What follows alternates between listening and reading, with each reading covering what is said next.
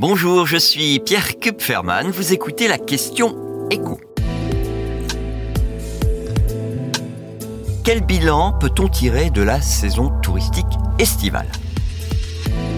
Des Français au budget plus serré mais fidèles à la destination France, des étrangers moins nombreux qu'en 2019 mais moins regardants à la dépense. Voilà, en résumé, ce qui ressort du bilan de la saison touristique estivale d'Atout France qui a été dévoilé ce mardi par Olivia Grégoire, la ministre en charge entre autres de ce secteur, n'a évidemment pas manqué de mettre en avant les bons chiffres du sondage réalisé par Opinionway auprès des Français. On y apprend qu'ils sont 7 sur 10 à être partis en vacances soit en juillet, soit en août, et que dans 88% des cas, là où les destinations choisies étaient situées en France. Cela dit, évidemment, l'inflation a pesé sur leur budget vacances. On part moins longtemps, 8 jours en moyenne, ça fait un jour de moins que l'année dernière.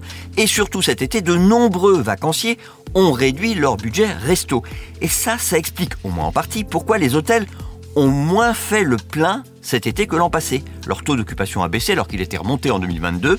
Et si on compare à 2019, le recul est vraiment significatif. Recul, c'est vrai, largement compensé sur le plan financier par une sacrée hausse de leurs tarifs, plus 28% par rapport à 2019. Alors ça vous surprendra pas, en revanche, les, campings affichent eux une fréquentation estivale record. Et puis le plus spectaculaire, c'est la progression des locations de gîtes, de maisons, d'appartements où on peut cuisiner. Quasiment 12% de nuitées en plus en juillet. Les hôteliers restaurateurs se rattraperont peut-être avec l'arrière-saison. Elle s'annonce prometteuse.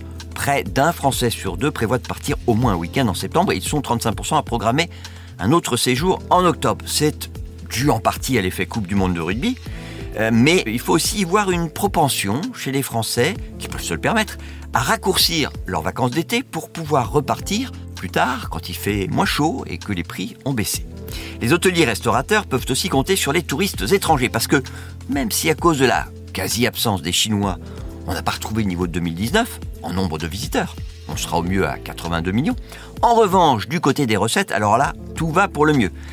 L'augmentation des prix des chambres d'hôtel, des restaurants et plus largement de tout ce que les touristes consomment fait que on sera très clairement au-dessus de 2019. C'était déjà le cas l'année dernière et là, ce sera entre 6 et 9 milliards d'euros de plus. Il est vrai que les touristes américains et canadiens, qui sont particulièrement nombreux cette année, bah, quand ils regardent les prix en France, ils se disent que finalement, euh, c'est euh, plus cher chez eux. Quand ils sont en France, ils ont l'impression de faire des économies et du coup, ils se lâchent. Vous venez d'écouter la question écho, le podcast quotidien pour répondre à toutes les questions que vous vous posez sur l'actualité économique. Abonnez-vous sur votre plateforme préférée pour ne rien manquer et pourquoi pas nous laisser une note ou un commentaire. À bientôt.